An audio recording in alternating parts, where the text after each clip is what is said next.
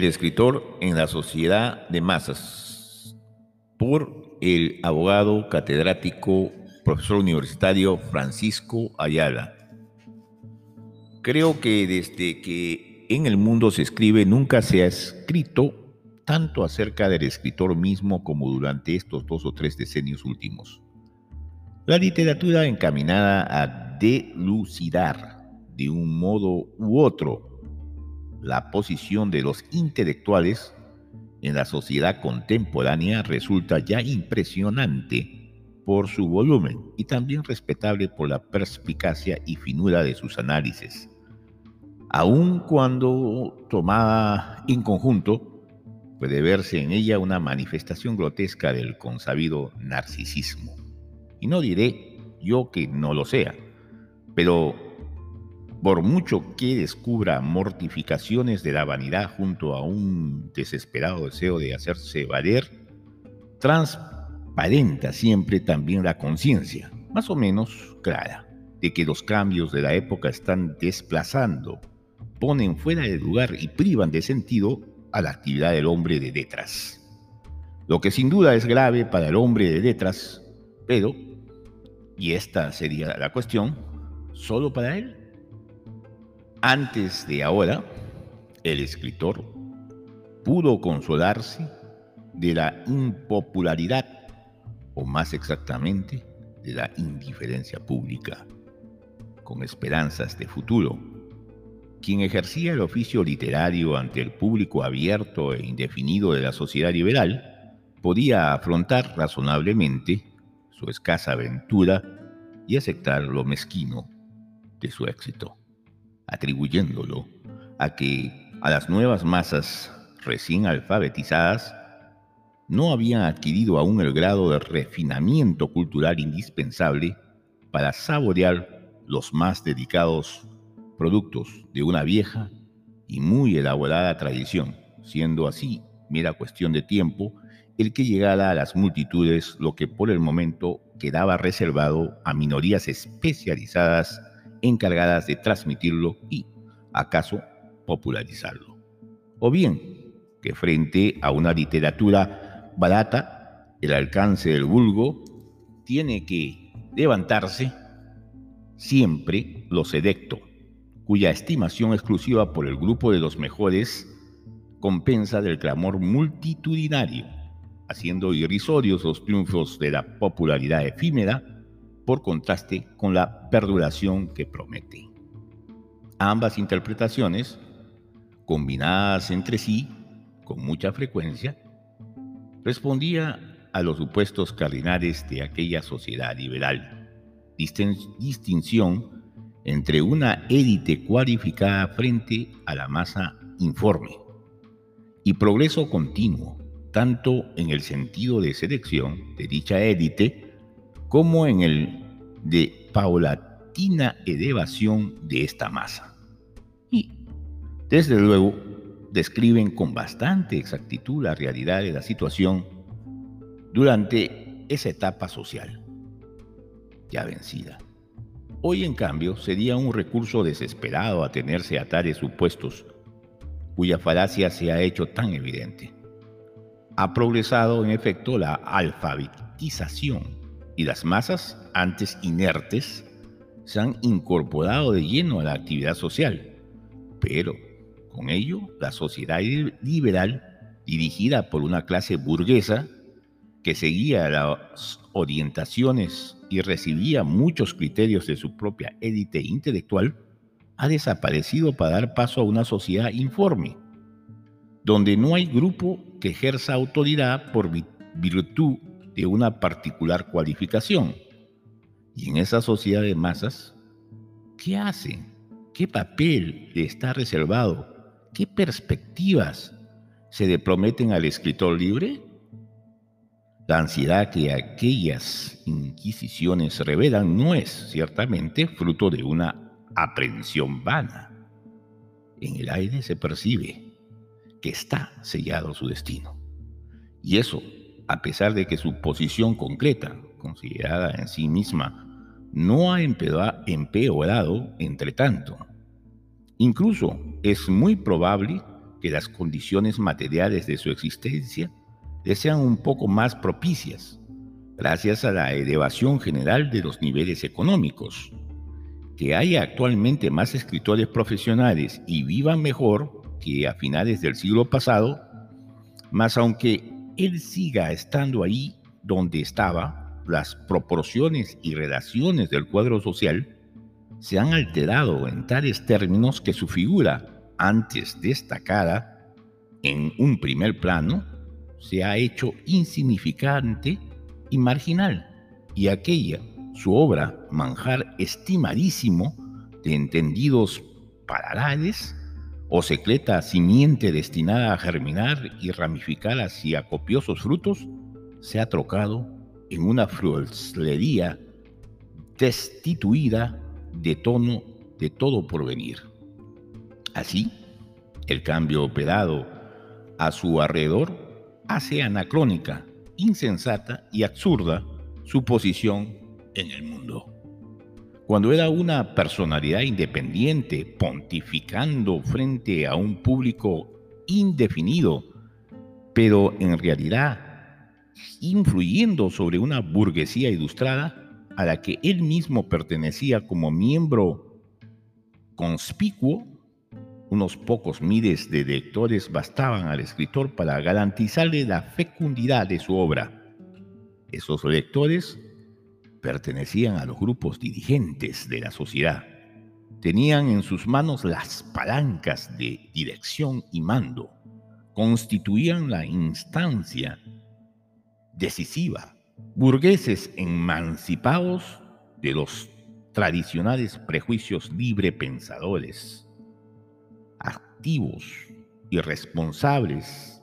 Entre ellos, el escritor era exponente de una autoridad espiritual desvinculada de instituciones y aplicada a elaborar desde diversos ángulos, con libertad compleja o completa, la concepción del mundo y el entendimiento de la vida, propios de una sociedad que abandonaba rápidamente las viejas estructuras estamentales hacia equilibrios más dinámicos y relaciones más justas. Poco importaba, pues, que su público actual fuera restringido. Su palabra llegaba, en todo caso, a donde tenía que llegar a donde podía alcanzar efectividad. Y, por otro lado, era de esperarse que conforme el pueblo fuera saliendo de las formas tradicionales de vida en que todavía estaba sumido, y despertaba, y se ilustrara, y se elevara, hasta participar de lleno en la cultura viva de la época, se ampliaría el público y, por consiguiente, la influencia directa de la élite intelectual. Cierta subproducción literaria que un estrato muy bajo de lectores había comenzado a devorar, como Pasto Idóneo, la novela de folletín, el melodrama, consentía ser desdeñada como fenómeno circunstancial y pasajero de un apetito que la alfabetización despertaba antes de haber afinado el gusto Fenómeno saludable, pues, inuncio de excedentes desarrollos. Sin embargo, pasado el tiempo, hemos alcanzado hoy ya el punto en que las multitudes, alfabetizadas, arrancadas por completo de las viejas estructuras sociales, se incorporan en masa a la civilización moderna la burguesía puede considerarse prácticamente disuelta en el seno de la nueva sociedad. Y mientras los escritores libres continúan, sin embargo, reducidos como si nada hubiera cambiado, a producir para unos escasos miles de lectores, muy explicable es que sus miradas desdeñosas al vulgo se carguen ahora de temor, que la ignorancia campante, la oronda chabacanería suscite su inquietud acerca del propio destino, individual y de grupo, bajo la forma objetiva de inquietud por el destino de las letras.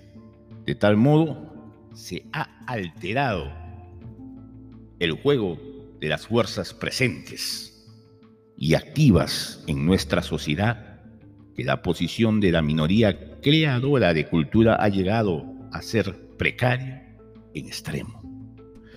En verdad, el problema de la posición del escritor en una sociedad de masas surge muy temprano, con la crisis misma de la sociedad liberal burguesa.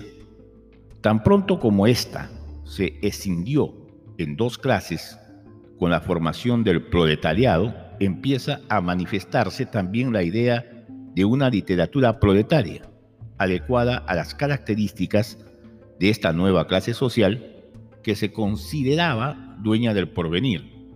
Y es claro que una nueva literatura, en tal sentido sociológico, supone además de contenidos específicos una distinta manera de entender la función y posición social del escritor. El puesto de éste en la sociedad era, pues, una subcuestión implícita. A la fecha, no queda ya posible duda sobre el fracaso de intentos semejantes. Lo que ha querido darse una vez y otra por literatura proletaria no pasaba de ser sino versiones degradadas y muchas veces caricaturescas de la literatura burguesa o bien, dicho en otros términos, mala literatura. Y el propio escritor pretendidamente proletario, cualquiera fuese la ideología de su obra, era en todo caso un escritor burgués, quizás también infraburgués, solo sujeto a sus propias iniciativas personales y empeñado en competir en un mercado literario libre con vistas a la captación de público. Se dirá que no hubiera podido ser de otra manera hasta lograrse la transformación social prevista y postulada por, por ideólogos tales. Pero es lo cierto que ahí donde se produjo de hecho una revolución inspirada por ellos y se pretendió haber transformado la sociedad eliminando a la burguesía, se nos ofrece hoy por cultura proletaria, entre comillas, al cabo de 35 años, un mero detritus de la agotada burguesía, servido bajo formas no menos ramplonas y alicortas que los subproductos populares de nuestra despreciada literatura de kiosco. Todavía cuando aquella revolución social se encontraba activa, en los primeros tiempos soviéticos, un cierto margen de libertad que, como luego se ha visto, no era sino desorientación y falta de criterio firme, al conjugarse con los recursos materiales y morales que el nuevo régimen les ofrecía, permitió a los intelectuales rusos sacar adelante alguna obra estimable que ahora, en perspectiva, se nos muestra como residuo de la tradición pre-revolucionaria, como un retoño tardío que de ninguna manera podría considerarse representativo del arte proletario. El arte proletario, si lo hay, debe identificarse con lo que ahora se llama realismo socialista, pintura putrefacta, novelas chatas y patrioteras, poesía de propaganda, y las cintas vulgarísimas o vulgaricísimas y toscas en que ha degenerado la que fuera soberbia cinematografía revolucionaria rusa. En fin, todas esas deslenables confecciones de la Minerva soviética que tan curioso parentesco presentan con los productos más baratos de la literatura y del arte de masas en los países donde nunca ha habido una revolución proletaria. En cuanto a la situación del escritor mismo en el seno de la sociedad soviética, a la que pudiera describirse como régimen de masas organizado totalitariamente, es ni más ni menos la propia de, un burócrata. Burócrata privilegiado y mimado en eso sí, a cambio de una total servidumbre y definitiva sumisión a los criterios estéticos de los jefes de negociado, quienes, allá como acá, y en todas partes, están muy poco calificados a priori para dictar las normas del gusto. El que en Rusia puedan imponerlas con absoluta eficacia, basta sin más para explicar el hecho de que la producción artística de este país se vea reducida hoy a horas solo equiparables con aquellas de calidad ínfima que entre nosotros satisfacen el gusto más común. Una lectura del folleto de Sveslaw Mislovs, publicado en Peufs de París y traducido por la revista Sur, número 211, 212 en 1959, de Buenos Aires, bajo el título de La Gran Tentación, disuadidad a muchos de simplificar bajo una etiqueta de fanatismo político y esterilidad estética el problema de los trabajadores de la cultura. Al otro lado de la cortina de hierro, poniendo en claro cómo el resultado lamentable de sus esfuerzos depende por completo de la estructura del régimen dentro del cual tienen que cumplirlos. Hay que decir que sus condiciones son análogas, incluso podría afirmarse esencialmente idénticas a las que padecieron los intelectuales alemanes bajo el imperio efímero de Adolfo Hitler. Pues el contenido ideológico de los regímenes de masas importa relativamente poco. Desoladora, desoladora comprobación de la doctrina marxista, de las ideologías aplicadas a los mismos que la postulan como dogma. Y lo importante es que los regímenes de masas, al organizarse totalitariamente, dan frutos de brutalidad, terror, intolerancia, vulgaridad espesa y desprecio de la inteligencia, cualesquiera espontánea o espontáneo desenvolvimiento de los valores culturales antes, al contrario, los ahogan, violentan y retuercen inhumanamente. Pero, ¿qué ocurrirá cuando esos grandes instrumentos de comunicación pertenezcan a entidades puramente económicas? O por lo menos sustancialmente económicas, según es el caso de la sociedad capitalista. Un análisis centrado sobre este punto, análisis que no podrá ser aquí sino muy, muy superficial, nos ilustrará acaso bastante acerca de las condiciones reales del escritor en nuestra sociedad contemporánea y del problema conexo del porvenir de las letras, es decir, de la cultura viva, que es lo que en verdad interesa. Al caracterizar como escritor, entre comillas, o literario, entre comillas, al sujeto activo de la comunicación, lo caracterizamos ya por referencia a una determinada técnica, la de la escritura, que repercute y mucho sobre el fondo mismo de la obra, inextricablemente ligado a su composición formal. Baste pensar en la diferencia profunda que, por necesidad, existe entre una cultura oral, apoyada en la memoria, en el verso, en la tradición, en la imaginación colectiva, y una cultura libresca, donde puede darse las mayores afirmaciones de la inteligencia y de la sensibilidad mediante elaboración solitaria, destinada a un lector también individual y aislado. No es solo, pues, que en la escritura las palabras suenan apagadas en sordina, es también que son ya otras palabras. Y dentro de la comunicación escrita, la reproducción mecánica de la letra impresa comporta a su vez un cambio técnico de trascendencia análoga. Un solo detalle, repárese en cómo la imprenta rompe el último vínculo personal de la comunicación, aislando al escritor de sus eventuales lectores, convirtiendo al público en una entidad abstracta y casi fantasmagórica, que no ocurrirá al sobrevivir y desenvolverse como se han desenvuelto ante nuestros ojos durante el último medio siglo las nuevas técnicas de comunicación en masa.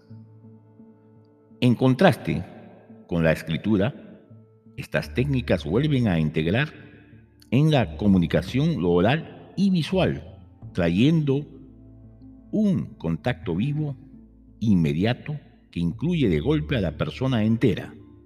Quien comparece ante el público debe entregarle no ya ideas elaboradas y, pulidas con calma en la soledad de un estudio, sean los ocasionales contenidos de las respectivas propagandas. Convertido en instrumento, en burócrata, el escritor tiene que desmentir y falsificar en ellos su íntima condición y negarse a sí mismo como intelectual. Volvamos ahora la vista sobre nosotros mismos. Consideremos las circunstancias del escritor en nuestro mundo occidental, donde, sin revolución proletaria, también se han extinguido la burguesía, disuelta en una sociedad de masas con capitalismo de Estado, y donde, bastante alejados todavía de la opresión totalitaria, el juego espontáneo de las fuerzas sociales insinúa ya, sin embargo, ciertas tendencias amenazadoras. En lo que respecta al estado de la literatura, pudiéramos diagnosticar la situación entre nosotros, bien compulsados todos los factores, de grave, pero no desesperada. Por lo menos, ya lo vimos al comienzo, el escritor, aunque muy restringida su importancia social, conserva aún posibilidades de subsistir, trabajar y crear con independencia, siquiera sean mínimas las que todavía le restan de ejercer una influencia rectora y orientadora desde esa posición al margen. Lo que convierte en negativa la situación es que la sociedad, entre tanto, marcha a la deriva, sin brújula, llevada por los criterios romos que impone una selección a la inversa, mecánicamente operada por el número y la masa. Pues esta no puede alcanzar los niveles más refinados del pensamiento y del arte, que requieren capacidades excepcionales. Y por otra parte, las multitudes que la componen no reposan ya en el lecho de una tradición cultural segura y conformadora, sino que activadas y despojadas de los criterios de autoridad en que se fundaba su vivir, desconocen toda autoridad, no acatan ningún principio y solo se someten a la fuerza de los hechos, lo que significa a su propia gravitación, que es el gran hecho de la época, el peso bruto y poder ciego de la masa, a los estímulos elementales desencadenados y multiplicados enormemente por vías mecánicas. Ante esta realidad de hoy, debemos reconocer que en principio no estaba tan desprovisto de razón el fracaso intento de elaborar una literatura destinada a las masas y adecuada a la nueva sociedad que se estaba incubando. En el fondo de ese propósito se alojaba la idea de suministrar a las nuevas multitudes recién reactivadas una visión idónea del mundo y los correspondientes criterios de conducta, de proveerles de autoridades el fracaso de la literatura proletaria fue el fracaso del proletariado, mismo como clase social. Uno de los más dramáticos de la historia y tanto más fragrante, ahí donde, por paradoja, se ha producido a través del triunfo de una revolución proletaria. En cuanto a los pretendidos escritores proletarios, dicho queda, no fueron ni quizás podían ser, sino intelectuales de extracción y formación burguesa, ni hicieron otra cosa. Cuando hicieron algo, que rebajar los niveles con el designio rara vez logrado de acercar al más común entendimiento y sensibilidad a los valores de la única cultura disponible por el momento, la burguesa.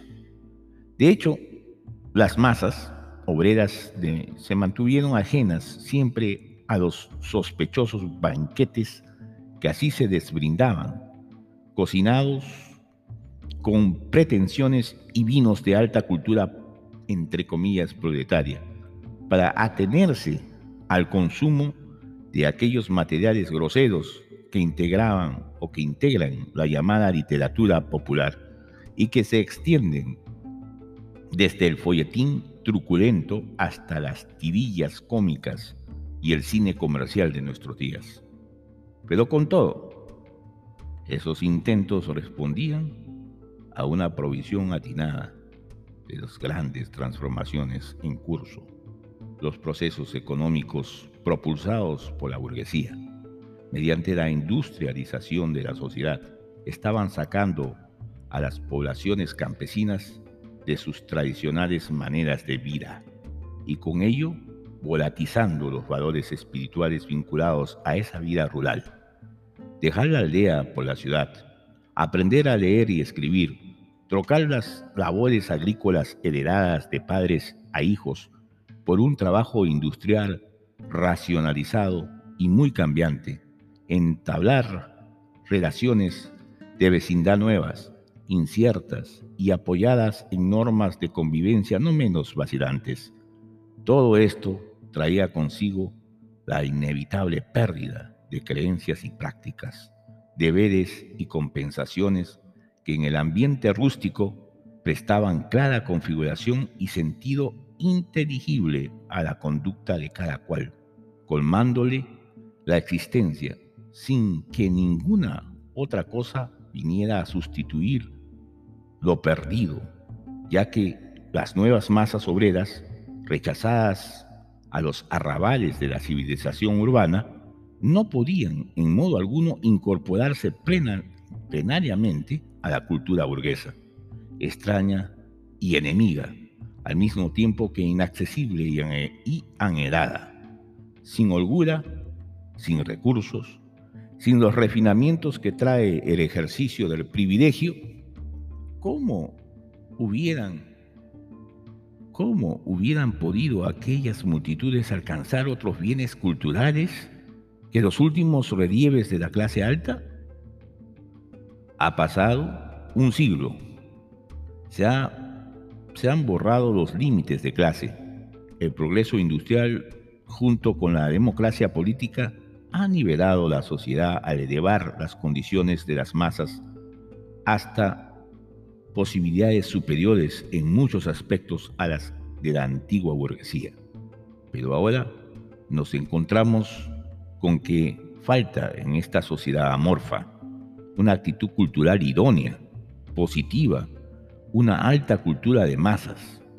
Aquellos intentos de crearla, aún bajo el nombre y forma errónea de cultura proletaria, ponderaban con exactitud el hecho de que la nueva sociedad en perspectiva no podía satisfacerse culturalmente con los módulos burgueses y de que el cambio en la estructura de poder traído por la fundamental democratización de la sociedad requería al menos que esta sociedad cayera en el marasmo, sustituir esa cultura burguesa, así como la previa cultura de base religiosa conservada, hasta hallar hasta ayer mismo en el pueblo bajo por una nueva cultura de masas para evitar el desconcierto espiritual que, a falta suya, se ha producido en efecto en el que actualmente vivimos. Este es el fin de la primera parte de El escritor en la sociedad de masas por Francisco Ayala. Volvemos tras un breve momento.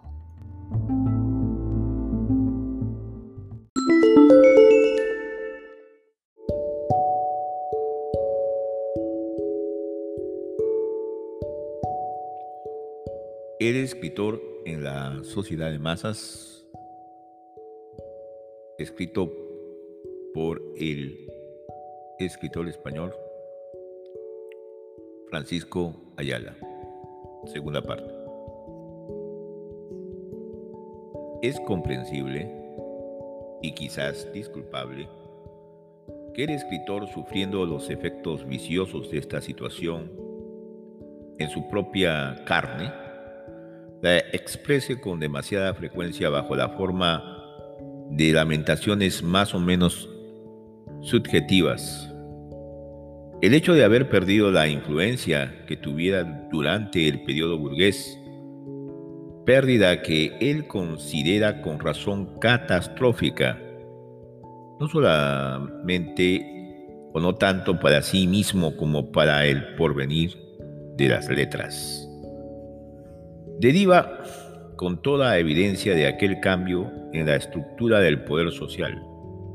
El capitalismo, en su fase expansiva, configuró la actividad intelectual según el modelo de las profesiones liberales, sin desaparecer nunca por completo el tipo de escritor sostenido por mecenazgo había quedado relegado al rincón de lo excepcional, dando paso en cambio al hombre de letras, entre comillas, el literato, que elabora su obra, libre de compromisos aparentes, con destino a un público que él suscita y configura por la virtud de esa misma obra, y el que impone los rasgos de su propia fisonomía intelectual y moral ¿Podría acaso objetarse, y el dato es cierto, que rara vez y en casi ninguna parte ha habido,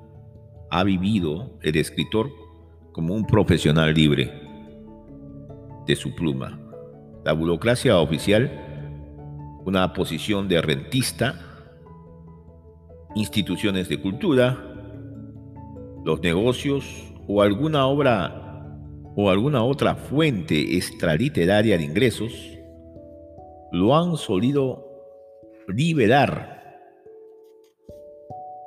al escritor de la miseria que sin eso parecería ligada a su vocación y a la que prestaba un dudoso prestigio la bohemia. Mas no por ello dejaba de constituir ahora paradigma de la profesión literaria, la figura del escritor, mantenido con los productos de su ingenio dentro de una sociedad liberal donde, por otra parte, una industria editora todavía incipiente permitió, hasta bien entrado nuestro siglo, que el autor dominara a la organización comercial o eh, salvaguardada siquiera una cierta independencia al cotizar su firma entre las distintas empresas en competencia. Era pues un burgués, dentro de un orden de relaciones burguesas, un profesional libre. Pero, ¿de qué libertad disfrutará hoy el escritor que se resigna a trabajar como tal para las grandes empresas de nuestra sociedad industrializada? Han crecido hasta hacerse gigantescas las organizaciones editoriales y su competencia se ha transformado en una federación complejísima de entidades más o menos afines, donde se integran los distintos medios de comunicación en masa. Reproducción gráfica, cine, radio, televisión, etc. Hasta formar una tupida red dentro de la cual el escritor, apresado y oprimido, ha llegado a convertirse en un empleado al servicio de intereses ajenos. Y vano resultaría en definitiva el intento de sustraerse a estos grandes medios técnicos. Son el vehículo normal de la difusión en nuestra sociedad el único medio adecuado hoy para operar la socialización de la cultura, renunciar a él sería tanto como haber renunciado a la letra impresa hace un siglo o dos. Renunciar prácticamente a la tarea cultural activa, pues a la fecha las ideas, en general los productos de cultura, o llegan al cuerpo social por tales caminos o, o prácticamente quedan sin efecto. Y cuando llegan, lo hacen, por cierto, de la manera más imperiosa, coercitiva, inapelable y directa que imaginarse pueda. Los medios de comunicación en masa con toda su complicada y potentísima técnica, son las palancas del, de gobierno de la sociedad actual. Cuando se encuentran en manos de una organización política como el partido único de los regímenes totalitarios, y cabe decirlo cuando en términos generales son un monopolio del Estado, quienes contribuyen a su funcionamiento en calidad de intelectuales deberán estar al servicio de la dominación ejercida por ese grupo, cuyos intereses de gobierno y apetitos de poder no suelen ser compatibles con el sino, también con el sino, también las inflexiones de su voz sus gestos, sus maneras, la evidencia misma de su complexión física. En cierto modo, esto significa una vuelta a los tiempos de la poesía de los de bardos, jugrales e histriones. Pero qué diferente, sin embargo, este retorno sobre otro plano. Los dispositivos mecánicos empleados agigantan portentosamente el hecho de la comunicación, sustrayéndola al cuadro de las medidas humanas. La voz puede hacerse estentoria, la presencia puede multiplicarse hasta el infinito, igual que el espacio, también permiten anular el tiempo. Las posibilidades que estas técnicas ofrecen al juego de la imaginación son fabulosas, pero lo decisivo es que al superar las proporciones humanas, lo hacen en todos los aspectos, constituyen una organización, un enorme aparato, una maquinaria complejísima y gigante que necesita el trabajo de muchos años, muchos ingenios para alimentarse y funcionar y llenar todos sus programas y cubrir todos o todas las horas del día y todos los días del año.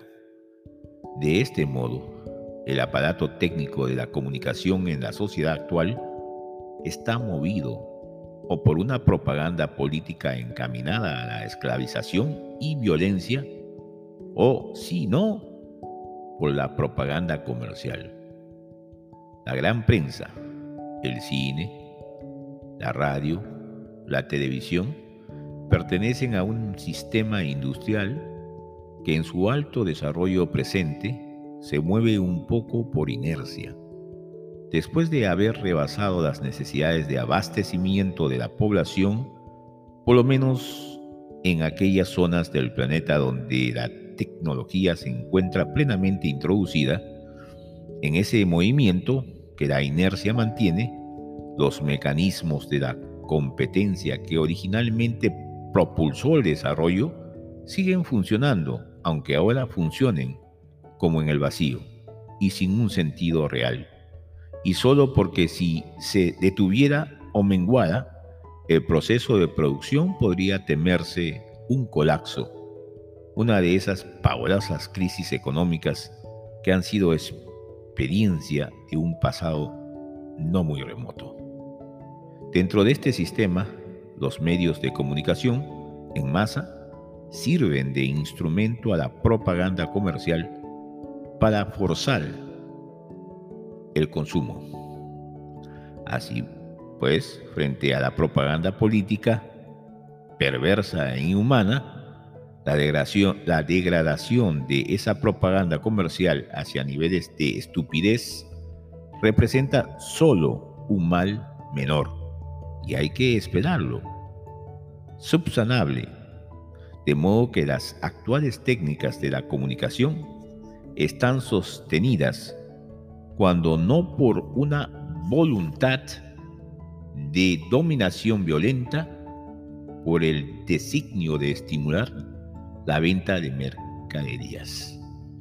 Y esta trivial finalidad marcará su sello y dejará sentir su peso sobre la configuración entera de los contenidos mismos que se transmiten o difunden.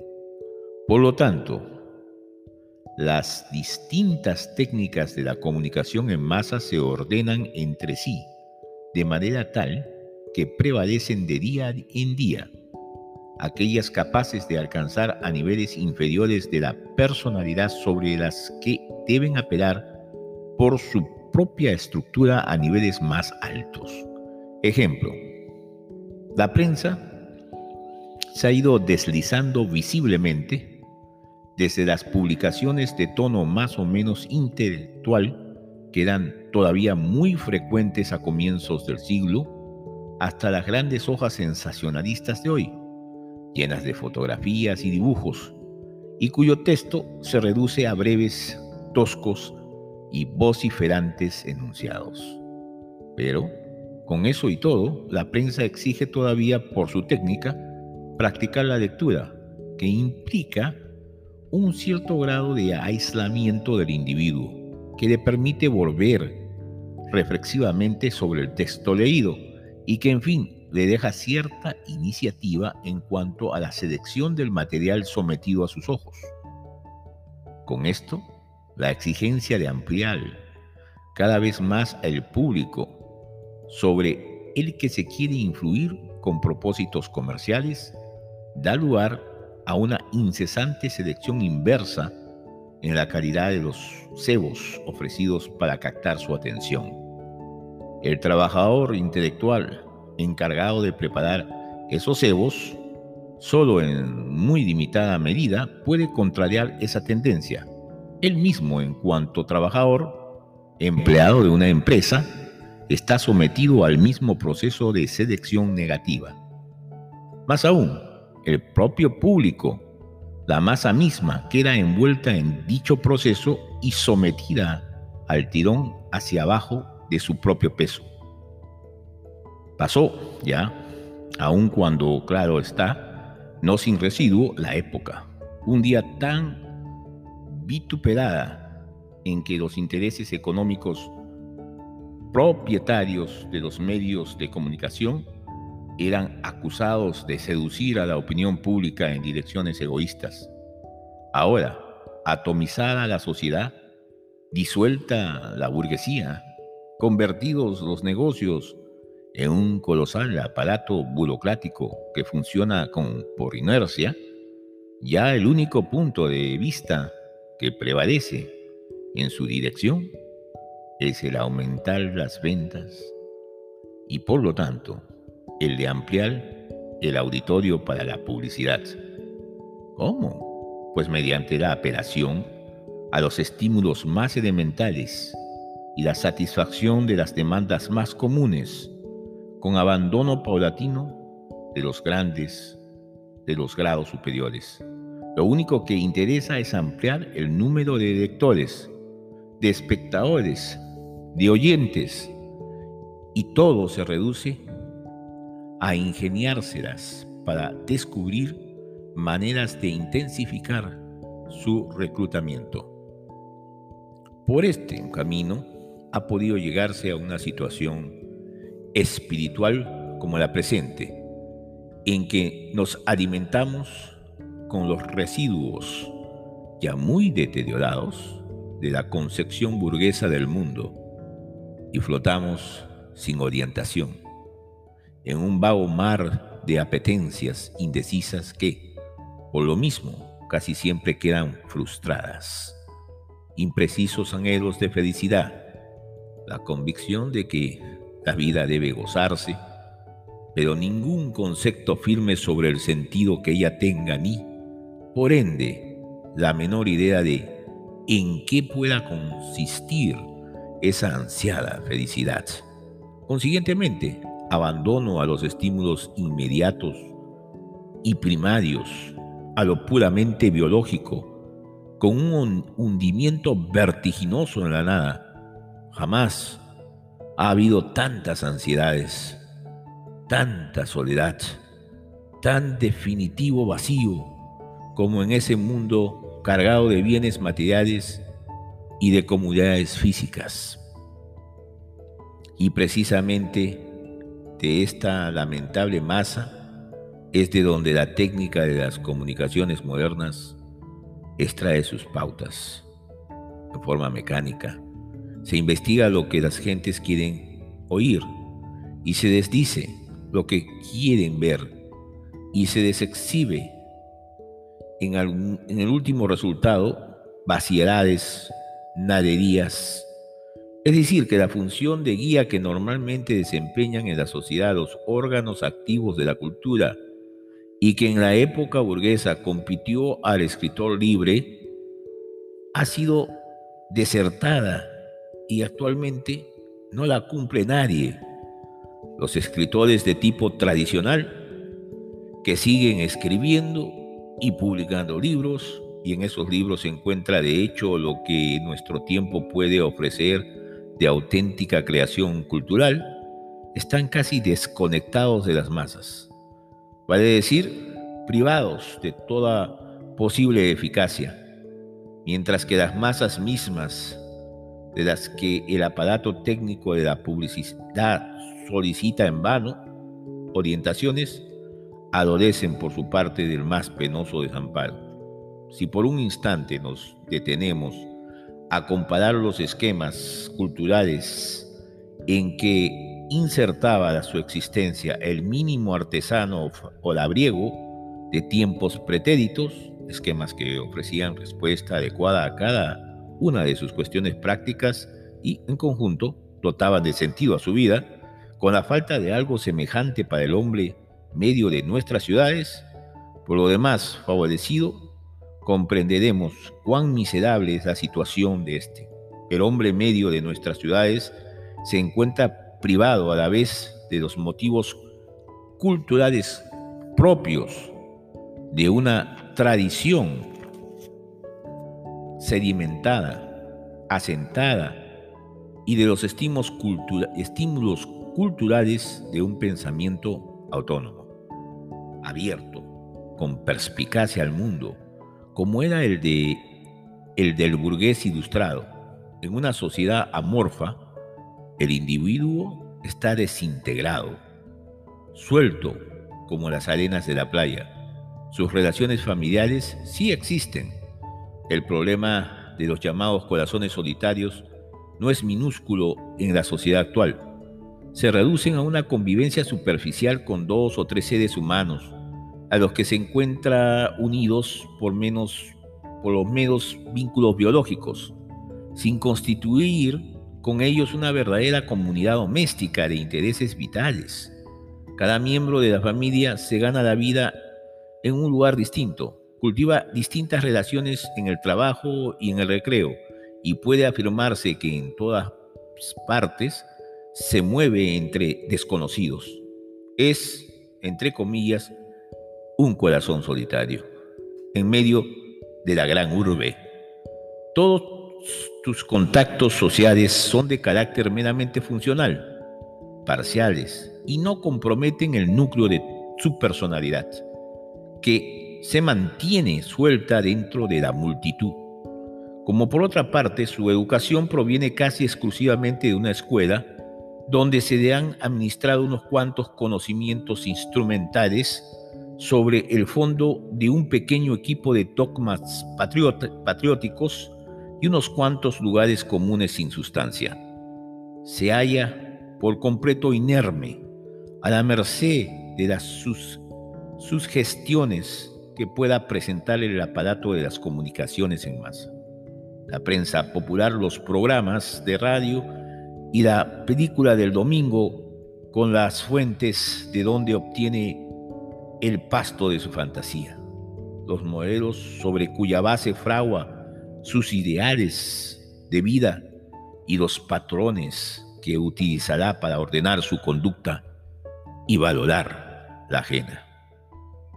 Volvemos pues al punto de partida. De la misma, de la masa misma, en cuanto tal, se extraen las pautas que van a presentarle para su orientación, con el resultado negativo de que esa orientación sea nula, de que la multitud queda, de hecho, abandonada a su desemparo espiritual. Entonces surge aquí como obvia la solución de Sartre, o que Sartre, Jean-Paul Sartre, preconiza en su ensayo ¿Qué es literatura? El escritor auténtico y dotado del sentido de la responsabilidad debe dirigirse hacia las nuevas técnicas de la comunicación, cine, radio, etc., y forzar su acceso. Pero enseguida se descubre que eso no es tan sencillo como a primera vista pudiera parecer. Si el propio Sartre ha conseguido en alguna medida, temo que en medida escasa, utilizar el cine y la radio, ha sido por virtud de una situación muy excepcional. Francia continúa siendo un país en el que, ¿para cuánto tiempo todavía? El hombre de lettre conserva gran autoridad social y quien como él ha ganado prestigio mediante sus libros, puede acaso sin renunciar a nada o renunciando a poco, disponer por un momento de aquellos medios técnicos. Pero no se olvide que es ahí precisamente donde reside el problema, aunque no tan implacablemente y tan sin resquicio como el Estado en los regímenes en los regímenes totalitarios.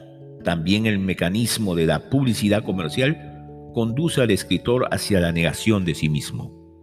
No es, pues, sino muy natural que quienes, llevados por una fuerte vocación, siguen trabajando entre los resquicios de la malla industrial, como libres profesionales de las letras, para producir lo mejor que su ingenio les sugiere, suelan mostrarse mal dispuestos, incluso a tomar conciencia clara de la verdadera situación, aunque, al mismo tiempo, la expresen con frecuencia, por otro lado, bajo forma de lamentaciones.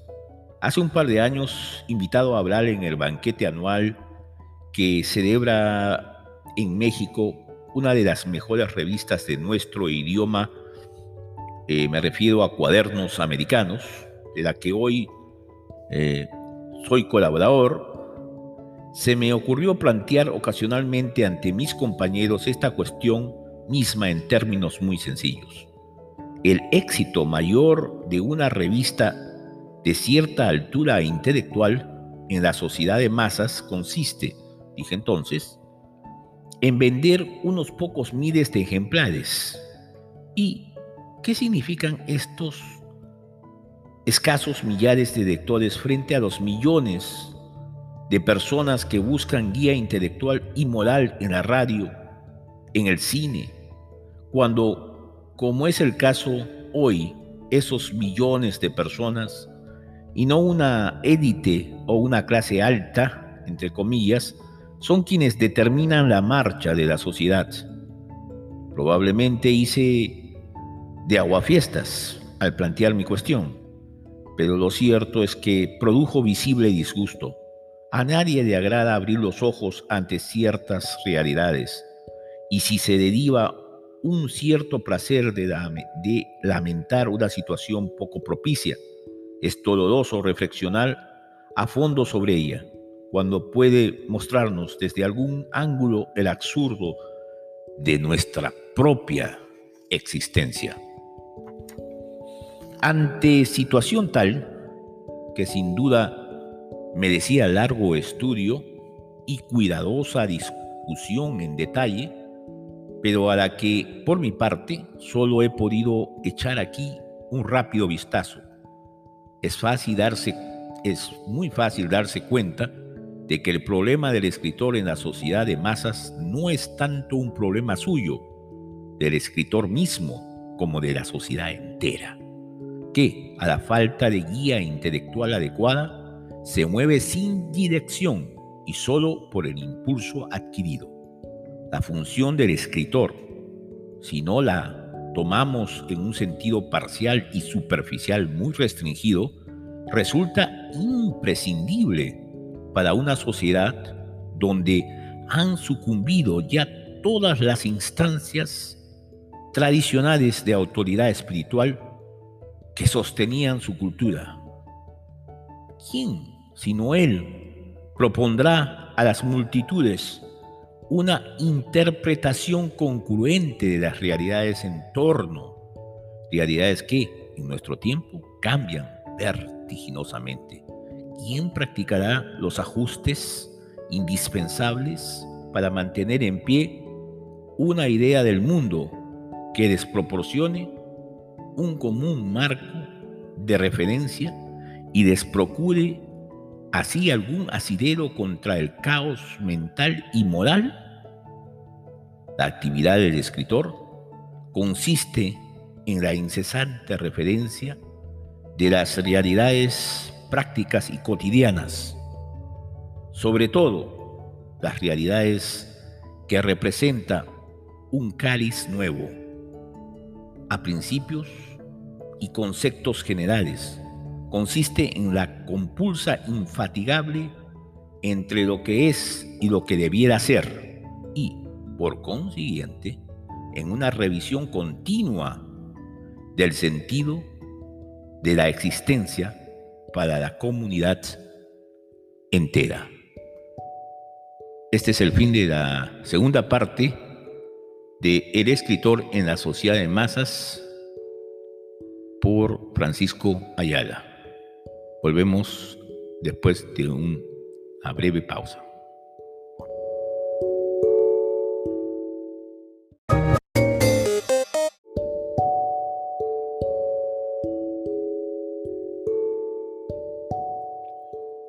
El escritor en la sociedad de masas, escrito por el escritor español Francisco Ayala. Segunda parte. Es comprensible y quizás disculpable que el escritor, sufriendo los efectos viciosos de esta situación en su propia carne, la exprese con demasiada frecuencia bajo la forma de lamentaciones más o menos subjetivas. El hecho de haber perdido la influencia que tuviera durante el periodo burgués, pérdida que él considera con razón catastrófica, no solamente o no tanto para sí mismo como para el porvenir de las letras deriva con toda evidencia de aquel cambio en la estructura del poder social. El capitalismo, en su fase expansiva, configuró la actividad intelectual según el modelo de las profesiones liberales, sin desaparecer nunca por completo. El tipo de escritor sostenido por mecenazgo había quedado relegado al rincón de lo excepcional, dando paso en cambio al hombre de letras, entre comillas, el literato que elabora su obra, libre de compromisos aparentes, con destino a un público que él suscita y configura por la virtud de esa misma obra, y el que impone los rasgos de su propia fisonomía intelectual y moral. ¿Podría acaso objetarse, y el dato es cierto, que rara vez y en casi ninguna parte ha habido, ha vivido el escritor como un profesional libre de su pluma? La burocracia oficial, una posición de rentista, instituciones de cultura, los negocios o alguna obra o alguna otra fuente extraliteraria de ingresos, lo han solido liberar al escritor de la miseria, que sin eso parecería ligada a su vocación y a la que prestaba un dudoso prestigio la bohemia.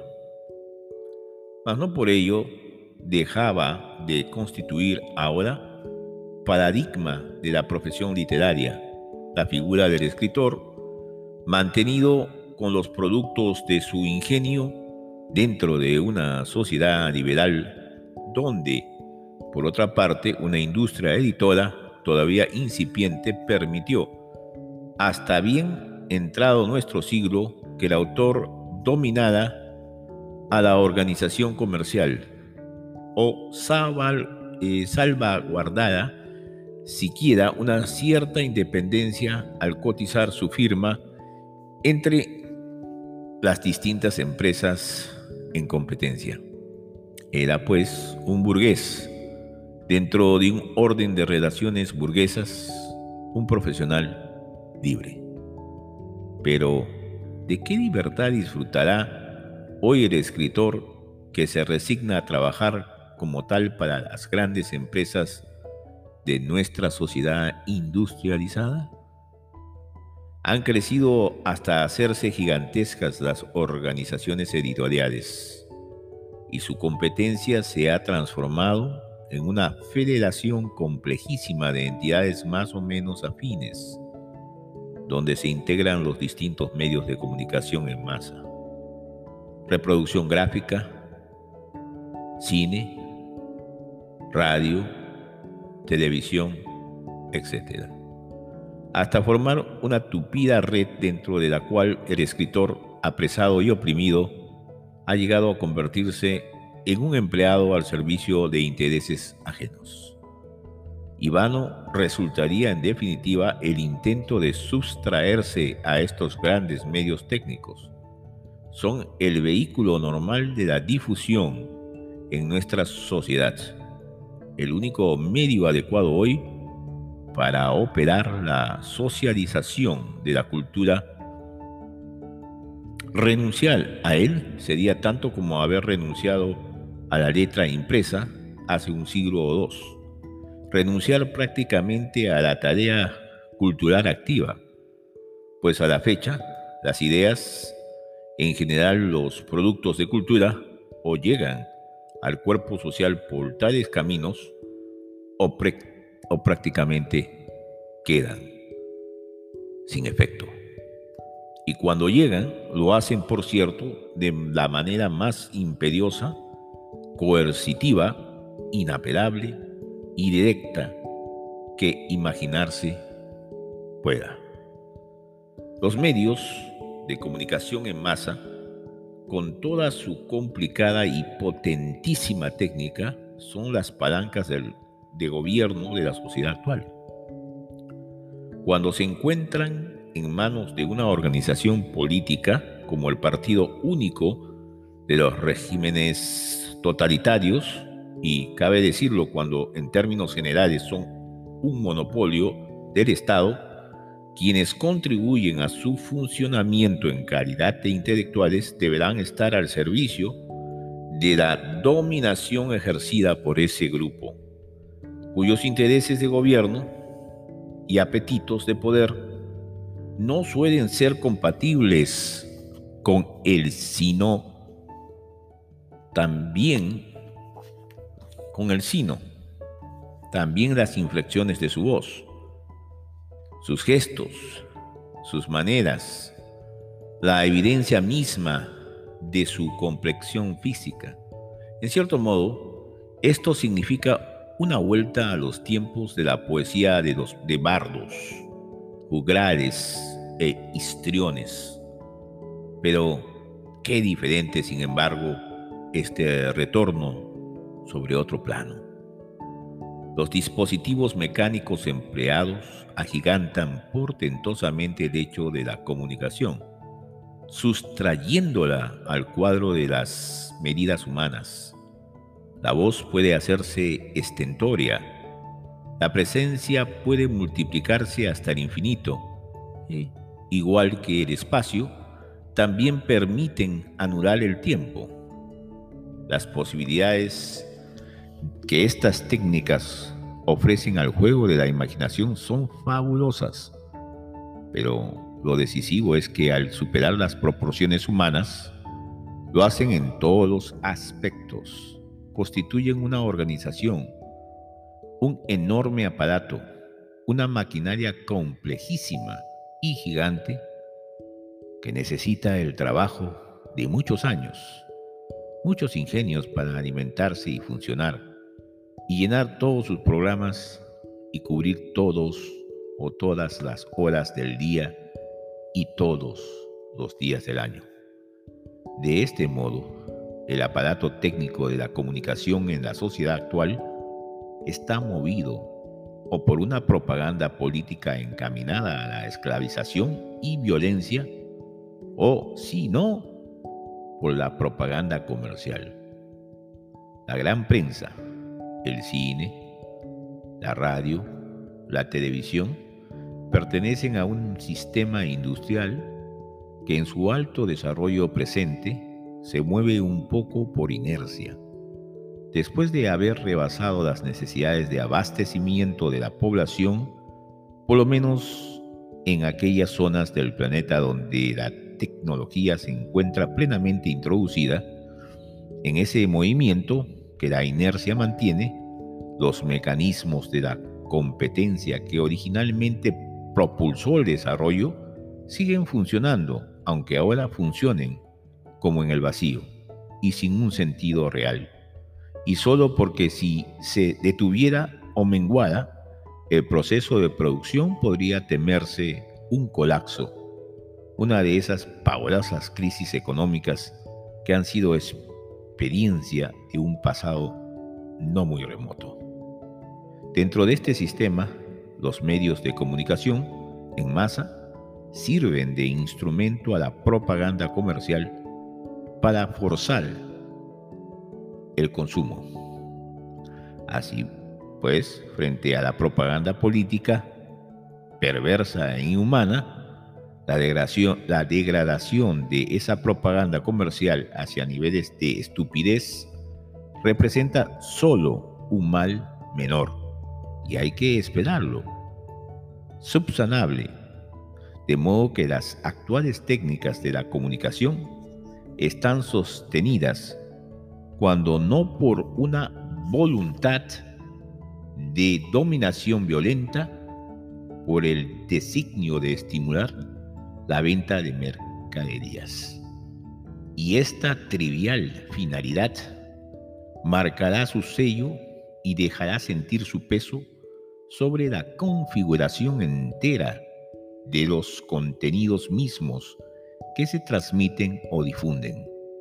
Por lo tanto, las distintas técnicas de la comunicación en masa se ordenan entre sí de manera tal que prevalecen de día en día aquellas capaces de alcanzar a niveles inferiores de la personalidad sobre las que deben apelar por su propia estructura a niveles más altos.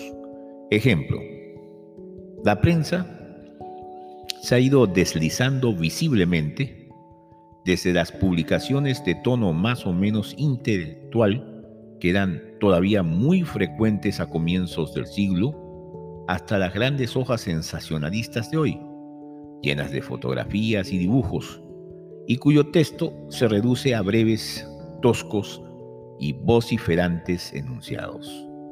Pero, con eso y todo, la prensa exige todavía por su técnica practicar la lectura, que implica un cierto grado de aislamiento del individuo, que le permite volver reflexivamente sobre el texto leído y que, en fin, le deja cierta iniciativa en cuanto a la selección del material sometido a sus ojos.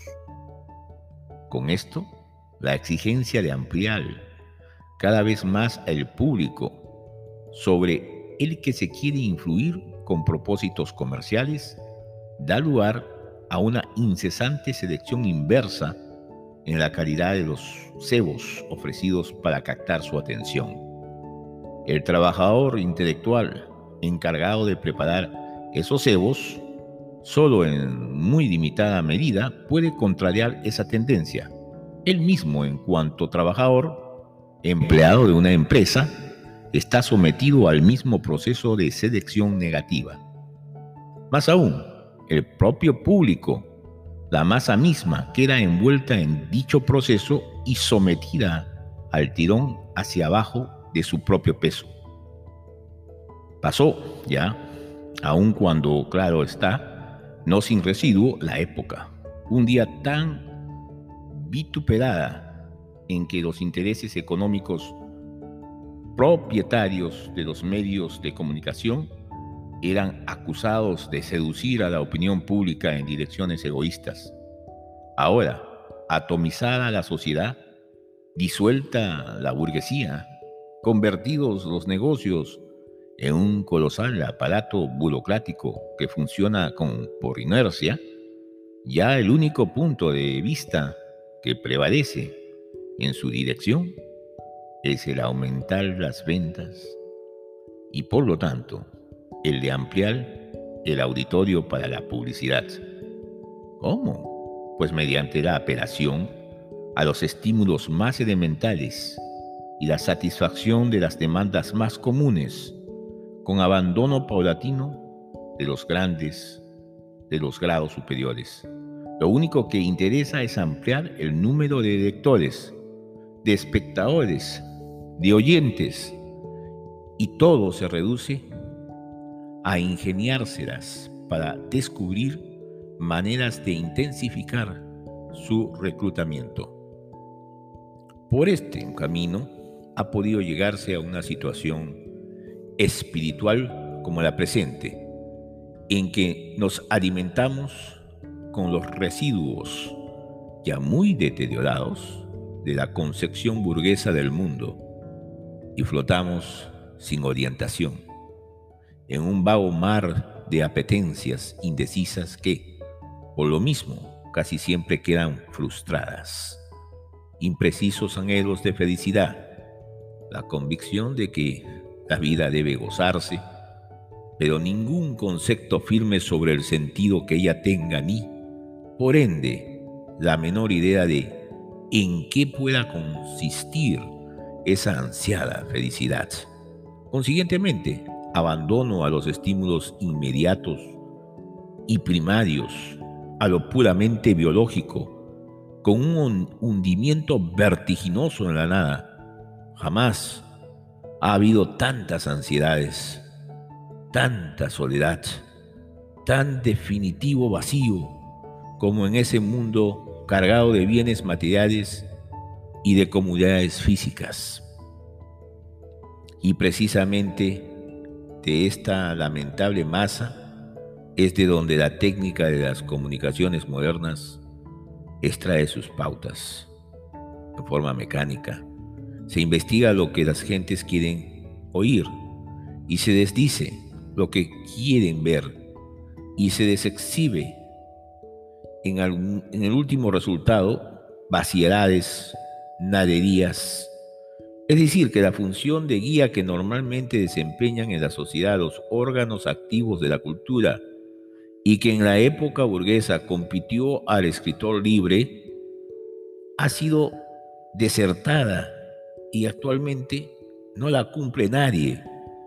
Los escritores de tipo tradicional que siguen escribiendo y publicando libros, y en esos libros se encuentra de hecho lo que nuestro tiempo puede ofrecer de auténtica creación cultural están casi desconectados de las masas, vale decir, privados de toda posible eficacia, mientras que las masas mismas de las que el aparato técnico de la publicidad solicita en vano orientaciones, adolecen por su parte del más penoso desamparo.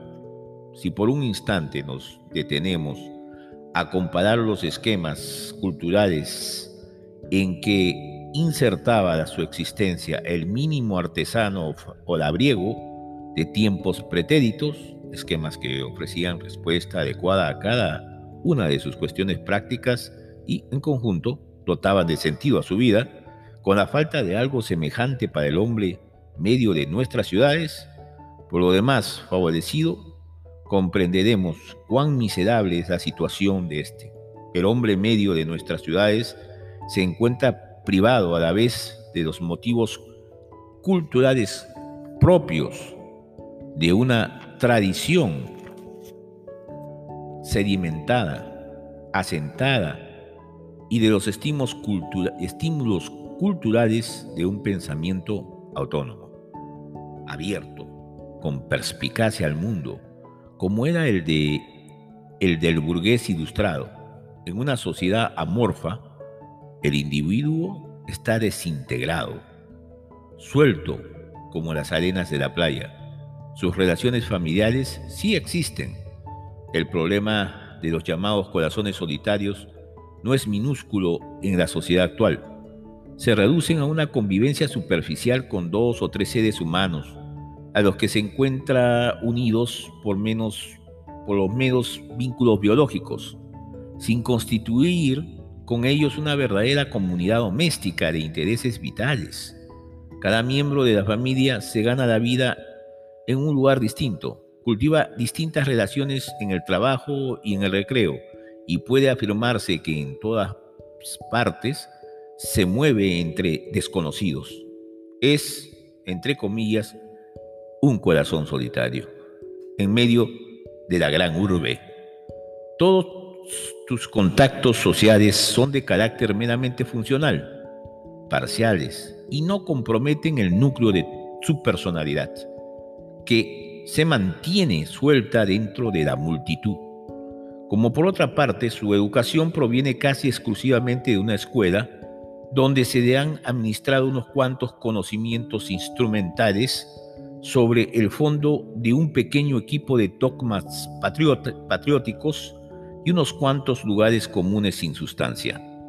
Se halla por completo inerme, a la merced de las sus, sus gestiones que pueda presentar el aparato de las comunicaciones en masa la prensa popular, los programas de radio y la película del domingo con las fuentes de donde obtiene el pasto de su fantasía, los modelos sobre cuya base fragua sus ideales de vida y los patrones que utilizará para ordenar su conducta y valorar la ajena.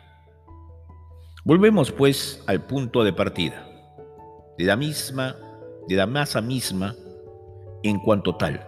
Se extraen las pautas que van a presentarle para su orientación, con el resultado negativo de que esa orientación sea nula, de que la multitud queda, de hecho, abandonada a su desemparo espiritual. Entonces surge aquí como obvia la solución de Sartre, o que Sartre, Jean-Paul Sartre, preconiza. En su ensayo ¿Qué es literatura? El escritor auténtico y dotado del sentido de la responsabilidad debe dirigirse hacia las nuevas técnicas de la comunicación, cine, radio, etc., y forzar su acceso. Pero enseguida se descubre que eso no es tan sencillo como a primera vista pudiera parecer. Si el propio Sartre ha conseguido en alguna medida, temo que en medida escasa, utilizar el cine y la radio, ha sido por virtud de una situación muy excepcional. Francia continúa siendo un país en el que, ¿para cuánto tiempo todavía? El hombre de lettre conserva gran autoridad social y quien como él ha ganado prestigio mediante sus libros, ¿Puede acaso, sin renunciar a nada o renunciando a poco, disponer por un momento de aquellos medios técnicos? Pero no se olvide que es ahí precisamente donde reside el problema, aunque no tan implacablemente y tan sin resquicio como el Estado en los regímenes en los regímenes totalitarios. También el mecanismo de la publicidad comercial conduce al escritor hacia la negación de sí mismo. No es, pues, sino muy natural que quienes, llevados por una fuerte vocación, siguen trabajando entre los resquicios de la malla industrial, como libres profesionales de las letras, para producir lo mejor que su ingenio les sugiere, suelan mostrarse mal dispuestos, incluso a tomar conciencia clara de la verdadera situación, aunque, al mismo tiempo, la expresen con frecuencia, por otro lado, bajo forma de lamentaciones. Hace un par de años, invitado a hablar en el banquete anual que celebra en México una de las mejores revistas de nuestro idioma, eh, me refiero a Cuadernos Americanos, de la que hoy eh, soy colaborador, se me ocurrió plantear ocasionalmente ante mis compañeros esta cuestión misma en términos muy sencillos. El éxito mayor de una revista de cierta altura intelectual en la sociedad de masas consiste, dije entonces, en vender unos pocos miles de ejemplares. Y ¿Qué significan estos escasos millares de lectores frente a los millones de personas que buscan guía intelectual y moral en la radio, en el cine, cuando, como es el caso hoy, esos millones de personas, y no una élite o una clase alta, entre comillas, son quienes determinan la marcha de la sociedad. Probablemente hice de aguafiestas al plantear mi cuestión, pero lo cierto es que produjo visible disgusto. A nadie le agrada abrir los ojos ante ciertas realidades, y si se deriva un cierto placer de, de lamentar una situación poco propicia, es doloroso reflexionar a fondo sobre ella, cuando puede mostrarnos desde algún ángulo el absurdo de nuestra propia existencia. Ante situación tal, que sin duda merecía largo estudio y cuidadosa discusión en detalle, pero a la que, por mi parte, solo he podido echar aquí un rápido vistazo. Es fácil darse, es muy fácil darse cuenta de que el problema del escritor en la sociedad de masas no es tanto un problema suyo, del escritor mismo, como de la sociedad entera que, a la falta de guía intelectual adecuada, se mueve sin dirección y solo por el impulso adquirido. La función del escritor, si no la tomamos en un sentido parcial y superficial muy restringido, resulta imprescindible para una sociedad donde han sucumbido ya todas las instancias tradicionales de autoridad espiritual que sostenían su cultura. ¿Quién, sino Él, propondrá a las multitudes una interpretación concurrente de las realidades en torno, realidades que en nuestro tiempo cambian vertiginosamente? ¿Quién practicará los ajustes indispensables para mantener en pie una idea del mundo que desproporcione un común marco de referencia y desprocure así algún asidero contra el caos mental y moral?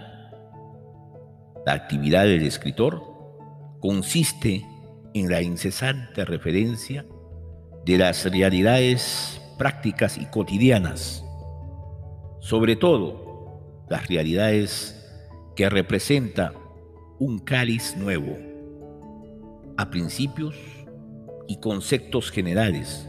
Consiste en la compulsa infatigable entre lo que es y lo que debiera ser y, por consiguiente, en una revisión continua del sentido de la existencia para la comunidad entera. Este es el fin de la segunda parte de El escritor en la sociedad de masas por Francisco Ayala. Volvemos después de una breve pausa.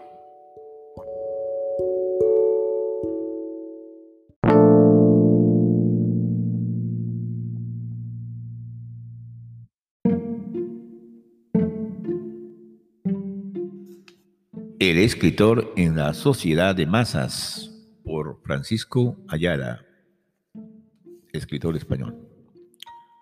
Tercera parte.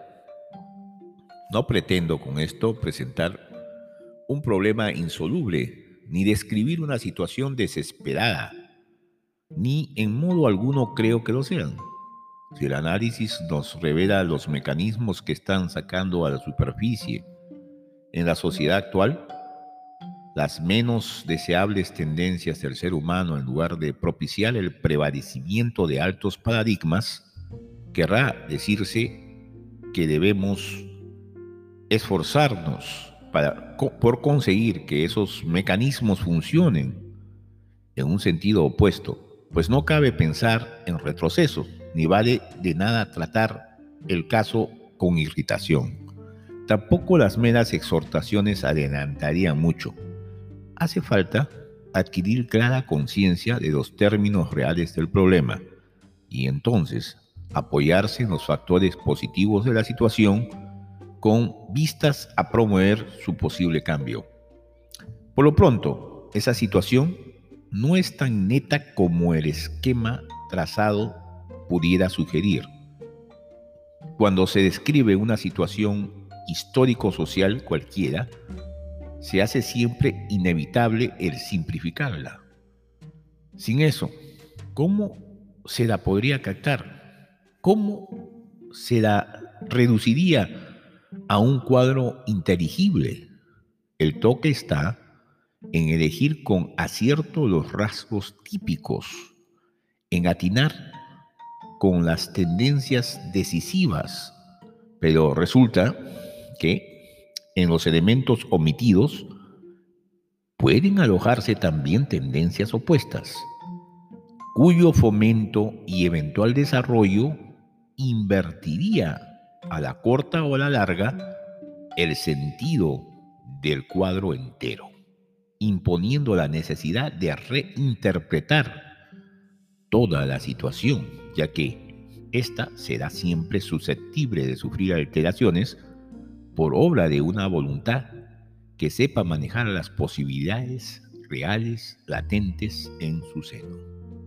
Veamos pues, y ya en revista muy sumaria cuáles sean aquellos elementos, cuáles estas posibilidades.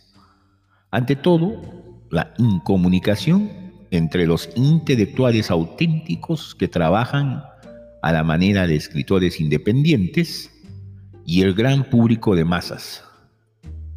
No es de hecho absoluta aunque resulten tan deficientes, esporádicos o desviados los contactos. Pudiéramos comparar el modo como estos se efectúan a la irrigación sanguínea de un miembro cuyas arterias principales estuvieran bloqueadas. Recibe sangre, sí, pero en condiciones defectivas que o conducirían a un restablecimiento por readaptación orgánica o, si no, a una degeneración tal vez fatal. De hecho, la obra de los escritores auténticos se filtra en alguna medida insuficiente, desde luego, hasta la masa. Muchos de ellos, mediante transacciones muy astutas, consiguen incluso asomarse a las técnicas de la comunicación en masa, eludiendo las peores consecuencias de la entrega, o aún triunfando de ella. Y en los demás, la sugestión que sus creaciones o sus puntos de vista originales ejercen sobre los ganapanes del periodismo, la radio, el cine o la televisión, menesteroso siempre temas y formas, de ideas, como suelen decirlo, con que renovar la diaria estofa transmite el gran, al gran público un eco más o menos desvanecido, una imagen más o menos pálida y deformada, donde a veces puede conservarse algo del primitivo sentido, la necesidad de una cierta renovación en los contenidos abre aquí pues ciertas oportunidades que no deben ser, de ser desdeñadas, sino, por el contrario, explotadas a fondo.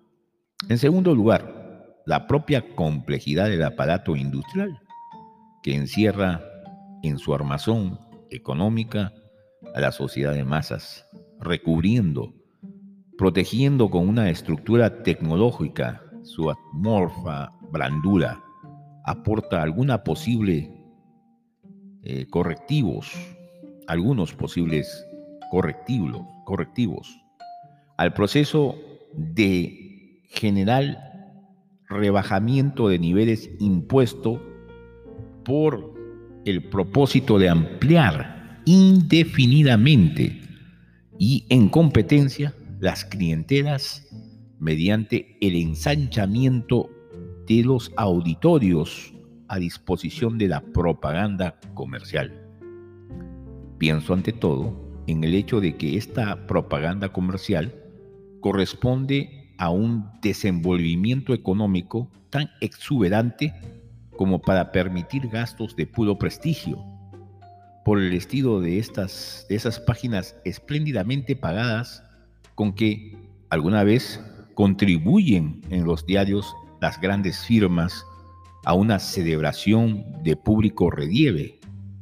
En análogo sentido, podrían realizar gastos suntuorios, esporádicos o permanentes para fines de cultura, a la manera de las entidades oficiales que, por ejemplo, han solido preocuparse por mantener programas selectos de radio y sostener o apoyar en un plano decoroso otros medios de cultura popular. Cuando los gobiernos practican esta política en forma liberal y no deriva hacia un monopolio del Estado, proporcionan desde luego con ella una oportunidad excedente para la difusión cultural en niveles altos. Pero no conviene perder de vista que la actuación de los poderes públicos en este orden de cosas solo deja de ser perniciosa cuando se limita conservadoramente. Del Estado. Podemos esperar y desear museos, ediciones de clásicos, conciertos magníficos de Beethoven y aún de Honecker, pero al mismo tiempo que se abstenga de cuanto no esté bien asentado y traiga la recomendación de un prestigio adquirido fuera de las oficinas burocráticas. En la organización industrial misma puede hallar perspectivas una actividad semejante que sustraiga en parte las técnicas de la comunicación en masa de aquella fatalidad de la competencia culturalmente negativa y que tampoco incurra en las tentaciones de intervención y mangoneo que con mayor intensidad se presentan al ánimo de los, funcionarios investidos de poder político. Una estructura industrial cuyo adelanto le consiente mantener en un elevado nivel de vida a toda la población, debiendo todavía producir y producir para un consumo militar cuya única función económica consiste en consumir excedentes para que se mantenga la gigantesca máquina en movimiento, evitando así la crisis de superproducción. Puede bien, si el relajamiento de las tensiones políticas internacionales elimina parte de ese consumo militar, invertir muchos de los excedentes en el fomento de una auténtica y positiva cultura de masas, siguiendo por ejemplo los pasos intentados ya por la Ford Foundation con su ómnibus, entre comillas, ómnibus de radio y televisión, entre otros proyectos. En verdad, ajustar nuestra sociedad mediante una efectiva, pujante y sana cultura de masas es tan necesario para, para la supervivencia como los propios gastos destinados a la defensa militar. Y no debo desanimar a nadie la consideración de que los primeros pasos aventurados por ese camino quizás no hayan llevado demasiado lejos. En cuestiones de cultura, la impaciencia parece indiscreta. Y de todos modos, el camino es, sin duda ese, abrir créditos muy generosos e incondicionados a la iniciativa libre, en lugar del miope, estrecho o infecundo burocratismo a que hasta ahora se ha ceñido la política de la UNESCO. En fin, es legítimo fundar esperanzas también. Y sobre todo en la virtud esencial de la condición humana que suele resistirse a las últimas abdicaciones. La historia universal en su completo curso ilustra la capacidad de reacción con que los hombres han superado, a veces, los peores baches, donde parecían condenados a hundirse. Respecto al presente, me parece haber insistido en mostrar que el efecto de rebajamiento cultural traído por las masas es, más que nada, un resultado mecánico del funcionamiento de las comunicaciones dentro de las peculiares circunstancias de nuestra muy tecnificada sociedad industrial. En modo alguno suscribo la opinión de que la multitud de los hombres sea incapaz por principio de participar en los valores más altos de la cultura. Cada criatura da, en cuanto a eso, sus propias medidas personales. Y a nadie debe negarse de la confianza, mientras viva y ariente, como sujeto de eventual superación. Lo importante es que las condiciones generales de la sociedad estimulen a ella en lugar de descorazonar o incluso cerrar el paso a los impulsos ascendentes. Y en conexión con esto, bueno será advertir que la creación de la cultura no tiene por qué ser un patrimonio exclusivo de grupos profesionales cerrados, y que en momentos de tan violento cambio como el que ha de producirse en nuestra sociedad para la integración de una cultura de masas, quizás la especialización profesional con sus tradiciones, formas y maneras establecidas represente un obstáculo y sirva de traba a la espontaneidad creadora.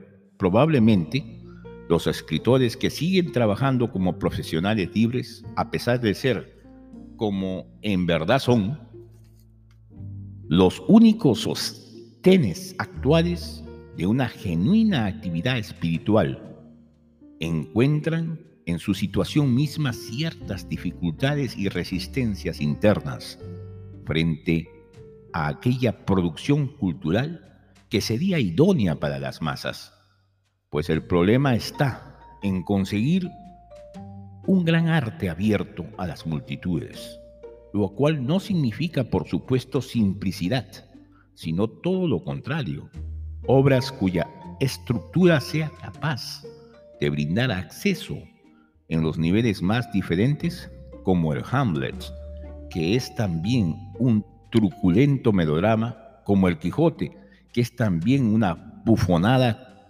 chocarrera, pero claro está, obras correspondientes a la experiencia de nuestro mundo actual y concebidas y producidas dentro de sus técnicas de comunicación. En la medida en que el escritor, lo que no es fácil, consiga superar las limitaciones inherentes a un destituido mandarinato y sobre todo la arrogancia resentida que es propia de tal situación, se acercará a la posibilidad de integrarse y reasumir una función efectiva en la sociedad de masas sin que ésta lo triture y disuelva.